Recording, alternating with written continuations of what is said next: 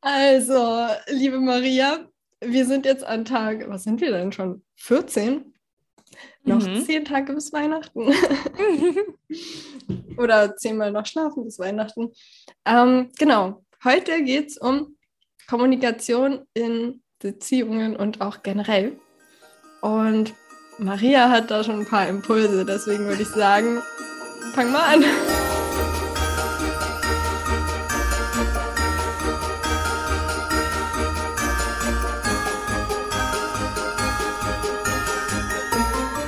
Wir legen los. genau. Ähm, wir haben uns überlegt, wir machen jetzt so einen richtig harten Cut zur Ernährung und ähm, Weihnachten kommt immer näher und wir hatten vorher richtig schön erzählt, wie schön für uns Weihnachten ist, aber für manche ist Weihnachten nicht so schön. Ähm, ich habe einfach bei vielen mitbekommen, dass gerade wenn die Familie dann zusammenkommt, dass dann auf einmal sehr viel Spannung ist. Oft wird irgendwie gestritten, Vorwürfe, äh, man versucht sich irgendwie gegenseitig zu überbieten. Also irgendwie ist Weihnachten dann nicht mehr schön, sondern einfach nur purer Stress und man ist froh, wenn man danach die Familie erstmal ein halbes Jahr lang nicht mehr sieht. So. Und äh, das finde ich irgendwo total schade. Also ich war selber lange so. Ähm, aber so mein Kerngebiet ist unter anderem auch Thema Kommunikation. Und man, ja, wenn man sich damit auseinandersetzt, so wie kommuniziert eigentlich der Mensch? Warum kommuniziere ich anders als du oder als irgendjemand anderes? Und äh, dann kommt man schnell auf ähm, die sogenannten Schutzstrategien. Also jeder hat so seine eigene Schutzstrategie, um sein eigenes Selbstbild irgendwie aufrechtzuerhalten. Und wenn man das sich dann irgendwie mal vor Augen hält, ich gehe da gleich noch ein bisschen näher drauf ein, dann wird es auf einmal so logisch, warum ähm, also ich finde gerade unter Familien eskaliert das immer sehr schnell, aber warum dann zwischenmenschliche Beziehungen, Kommunikation, gerade auch Liebesbeziehungen so schnell einfach eskalieren und hochgehen, wo beide wie so eine Rakete hochschießen oder der eine schießt hoch und der andere steckt nur noch zurück. Ne? Und äh, wenn wir uns einfach mal, ja, was ist unser Selbstbild? Das ist einfach das, was wir über uns denken, wer wir sind, was wir sind, was wir können, was wir nicht können. Das ist unser Selbstbild. Und jeder hat versucht, sein Selbstbild aufrechtzuerhalten oder zu verbessern. Ja, das heißt, wenn irgendwo ein, ein nonverbale Kritik auf einmal kommen kann, das heißt, du erzählst irgendwas und das könnt ihr ja mal ähm, beobachten, wie das auf euch wirkt. Du erzählst was und ich mache auf einmal so. Also ich ziehe jetzt gerade die Augenbraue hoch und gucke so ein bisschen kritisch oder lehne mich zurück und dann die Arme so verschränkt und dann noch die Augenbraue hoch. Klassisches Beispiel, du gehst zu deinem Chef mit der Idee des Jahres, erzählst es und dein Chef reagiert so, ja, dann weißt du schon, er ist nicht begeistert, ja, und hält nichts von dem, was du sagst, scheinbar. So, was macht das mit deinem Selbstbild? Dein Selbstbild wird in dem Moment gestört. Das heißt, du bist ja total davon überzeugt von dieser Idee oder auch deinem Partner gegenüber oder was, deinen Eltern, wem auch immer. Und diese Leute reagieren nonverbal oder verbal, also sagen vielleicht sogar, was ist das denn für ein Schrott? Ja, hat so eine, keine bessere Idee oder was? So, und dann fühlst du dich angegriffen. So, und dann geht's los. So, wenn wir dann nicht achtsam sind und nicht reflektiert mit uns, mit unseren Gedanken, mit unserem Gegenüber, dann kommt so eine Spirale der, der Vorwürfe, dass man sich gegenseitig was vorwirft und versucht, den anderen, also man geht auf Angriff, auf Angriff und Verteidigung. Und jeder kann sich vorstellen, wenn beide auf Angriff und Verteidigung arbeiten, ja, das kann, äh, führt zu nichts. so, und wir haben einfach, kann man sagen, wie drei verschiedene Ebenen, auf denen wir kommunizieren können. In der Mitte ist so die analytische Ebene, so die sachliche, wo man einfach Informationen austauscht, so Zahl, Zahlen, Daten, Fakten, überhaupt ja kaum Emotionen. Ja, man ist einfach informativ. Darüber ist so die, ähm, äh, man kann sie als Erwachsenenebene nennen oder als Elternebene. So, und da gibt es dann wiederum zwei Arten. Du kannst dann entweder fürsorglich sein und auf den anderen eingehen und extrem empathisch oder du kannst belehrend sein. So. Und unter der analytischen Ebene gibt es dann die Kindebene. Und auch da gibt es dann schon wieder zwei Art und Weisen. Einmal so das glückliche Kind, dieses verspielte, verträumte, was sich gar keine Sorgen macht.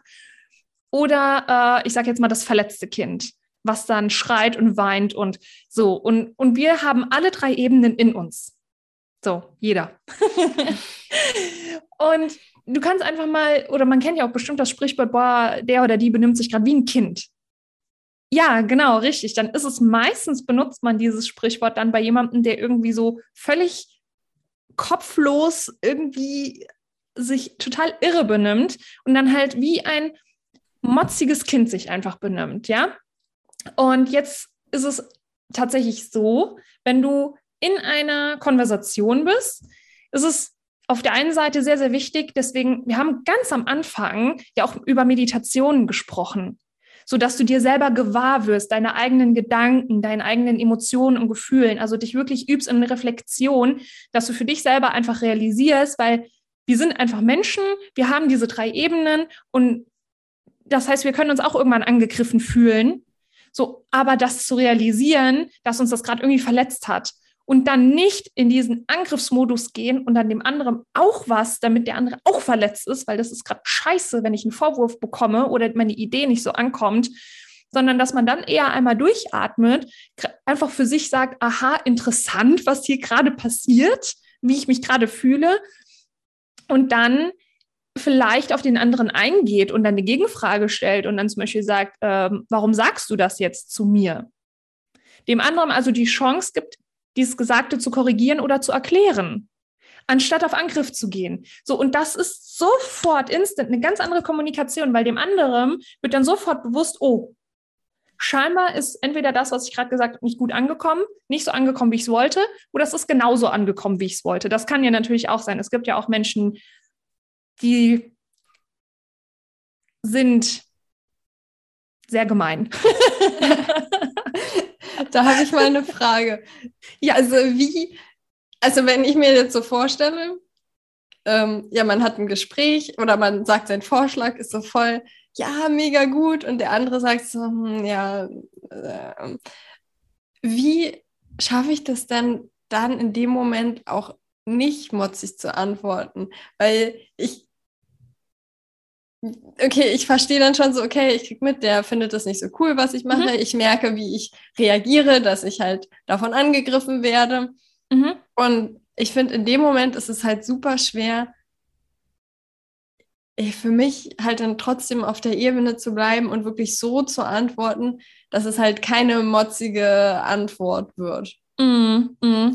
Also das Beste ist da tatsächlich nicht sofort auf das Gesagte oder auf, auf die äh, nonverbale Kommunikation, ja, also auf eine hochgezogene Augenbraue, auf ein Schnaufen, auf ein Gähnen oder was auch immer dann passiert, ähm, nicht sofort darauf zu reagieren, sondern einmal durchzuatmen die, so diese erste Schwall an, meistens ist es ja Wut und Frust, die dann hochkommt, ja, wo man dann einfach einen Stuhl nehmen möchte und quer durch den Raum schmeißen, sag ich jetzt mal, ja. Der eine nimmt einen Stuhl, der andere was anderes. Man macht es meistens nicht wirklich, also bitte schmeißt nichts rum. Aber erstmal einmal durchatmen und diesen, ich nenne das immer, als würde man sich vorstellen, man steht am Bahnhof und es fahren Züge vorbei und diese Züge sind unsere Emotionen. Und wir können ja aussuchen, in welchen Zug wir einsteigen. Also kommt jetzt dieser Zug der Wut und der Frustration, können wir uns aussuchen, steigen wir rein und fahren voll mit und, und sind dann auch motzig und bockig und haben eine Konversation, die null zielführend ist. Oder ich bleibe stehen und mir ist bewusst, dass dieser Zug gerade an mir vorbeifährt, aber ich lasse ihn vorbeifahren. Und das kann ich mit gezielter Atmung. Deswegen Meditation, Atemübung ist super wichtig, nicht nur um im Alltag runterzukommen, sondern um in Stresssituationen auch nicht kindlich zu reagieren, sondern dass man bei sich bleibt, einmal durchatmet und dann kann man ja auch ruhig eine Gegenfrage stellen, dass man dann sagt so, okay, aber warum meinst du denn jetzt, dass diese Idee so und so ist? Oder man kann ja auch den anderen darauf hindeuten und sagen, ähm, ich habe gesehen, während ich jetzt erzählt habe, ziehst du ständig die Augenbrauen hoch. Also das kommt bei mir so und so an. Das heißt, keine Du-Vorwürfe, weil du das gesagt hast, ist dies, das, jenes, sondern versuchen so faktisch wie möglich das Ganze zu betrachten, den anderen vielleicht darauf hinzuweisen. man kann ja ruhig die eigene Emotion mitteilen und sagen, ähm, indem du so reagierst, fühle ich mich irgendwie, äh, als, als wäre das eine Schnapsidee, was ich hier sage oder als wäre, ne? Man kann es ja ruhig mitteilen. Und dann übergibst du quasi, also du bist bei dir geblieben, du bist ruhig geblieben, wie der andere reagiert, das kannst du nur bedingt steuern. Das heißt, fühlt sich der andere dadurch angegriffen, nehmen wir mal zum Beispiel Narzissten. Narzissmus ist eine Schutzstrategie, die man gelernt hat, genauso wie Perfektionismus, genauso wie People-Pleasing. So, und jeder dieser Menschen, die können das, die haben es erlernt, wahrscheinlich in der Kindheit. Das kann man auch genauso verlernen und neue Eigenschaften sich antrainieren. Das ist einfach das Gehirn. So, aber Narzissten sind so, sie sind ja von dem, was sie sagen, machen und tun, ja extrem überzeugt. Und wehe, du kreidest dem Narzissten irgendwas an. Jeder, der das schon mal getan hat, weiß, wie so ein Narzisst hochgehen kann.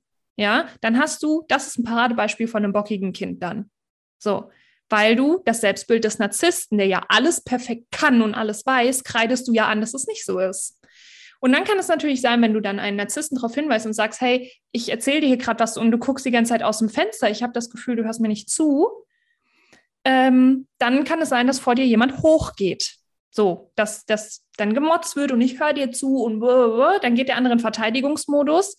Und dann ist der Redestab wieder bei dir, dass du entweder die Situation versuchst zu besänftigen, und zwar, wenn wir wieder von den drei Stufen ausgehen, in der Mitte analytische Ebene, oben die Erwachsenen, unten die Kinder. Und wenn unten ein Kind schon tobt, brauchst du nicht analytisch werden. Der hört nichts mehr oder die hört das nicht mehr.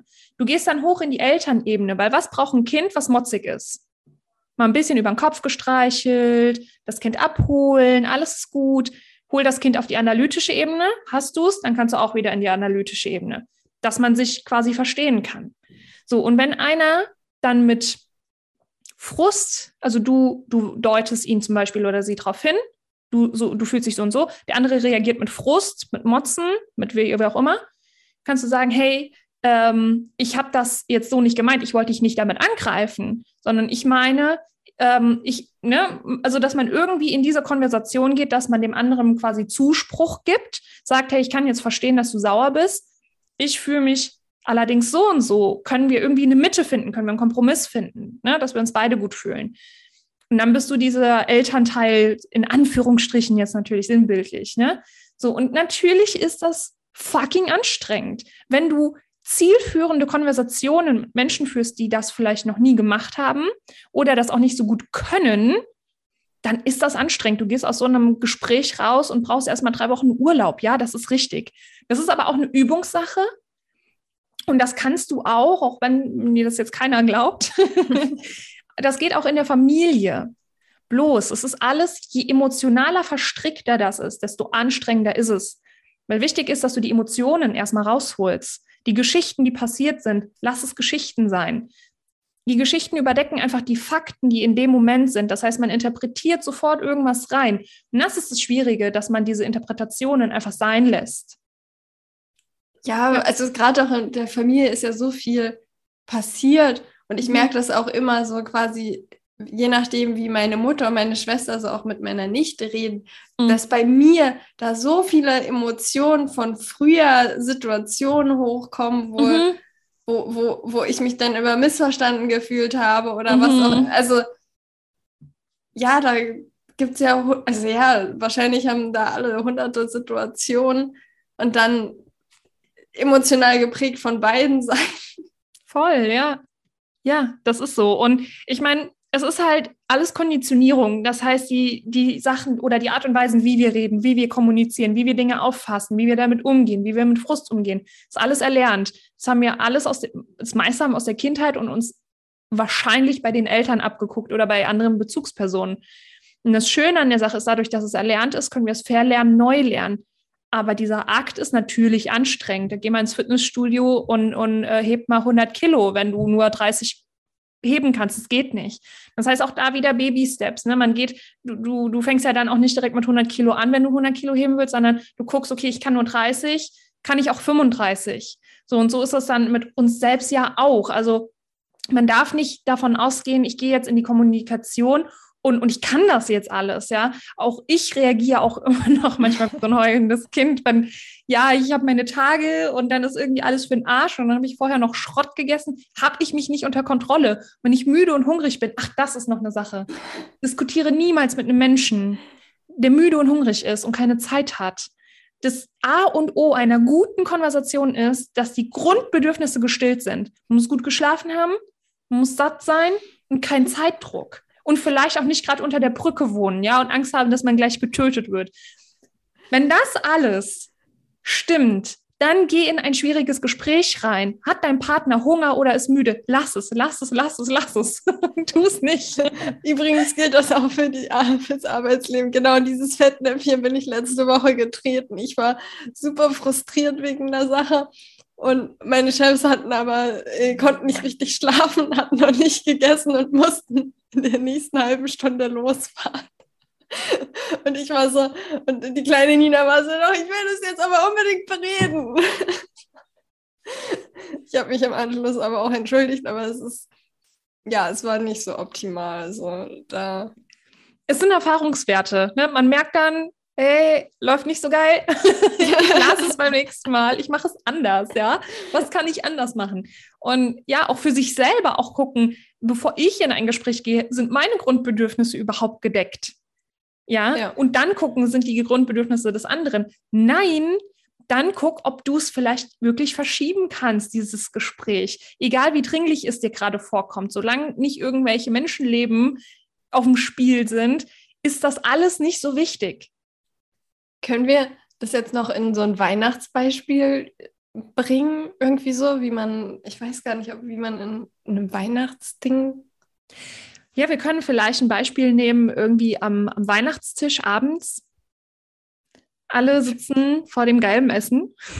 Und man selber isst, aber kein, keine Ahnung, irgendwas nicht, was auf dem Tisch steht.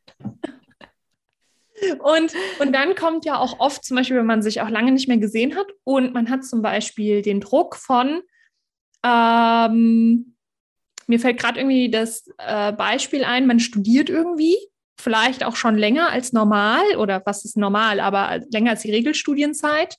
Und dann ist diese unausgesprochene Erwartung vielleicht von den Eltern, von deinen älteren Geschwistern, Tanten, Onkel, die irgendwie alle hochgebildet sind, super erfolgreich, sage ich jetzt mal, ja. So, und dann kommt natürlich die Frage, wo du schon seit Tagen vorher einen Brechdurchfall hast. Ja, was machst du jetzt nach dem Studium? So, und, und das kann man ja für sich auch auf verschiedene Arten und Weisen interpretieren, ja, dass man das als Angriff wertet, dass man das eventuell als Interesse wertet, ja, also wirklich nur analytisch, dass es wirklich nur eine Frage ist von, also keine versteckte Frage, sondern wirklich eine, ich möchte einfach nur wissen, wie geht es bei dir weiter danach, ohne den Vorwurf, ja, jetzt bist du schon bald 90 und hast immer noch nichts gemacht, so, ja, so, und dass man da dann wirklich bei sich bleibt oder andere haben das ja auch mit, was, du bist immer noch Single? Äh, oder wann kriegst du endlich mal Kinder? Ja, so diese ganzen Klassiker, die einen richtig schön hochfahren lassen. Und dass man dann wirklich, wenn es dich irgendwie triggert, wenn du das merkst, atme erst durch, komm erst bei dir an, bevor du irgendwie antworten willst.